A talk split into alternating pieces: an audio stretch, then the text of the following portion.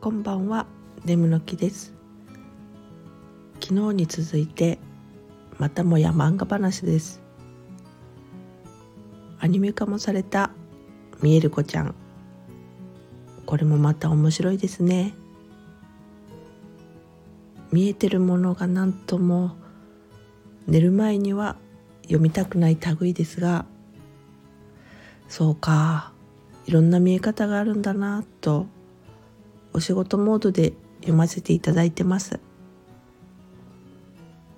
1話ごとに毎回オチをつけてくれるので読みやすいのですが過去回の話の内容を細かいとこまで覚えてたら後々にそれが結構重要になってくる感じですね。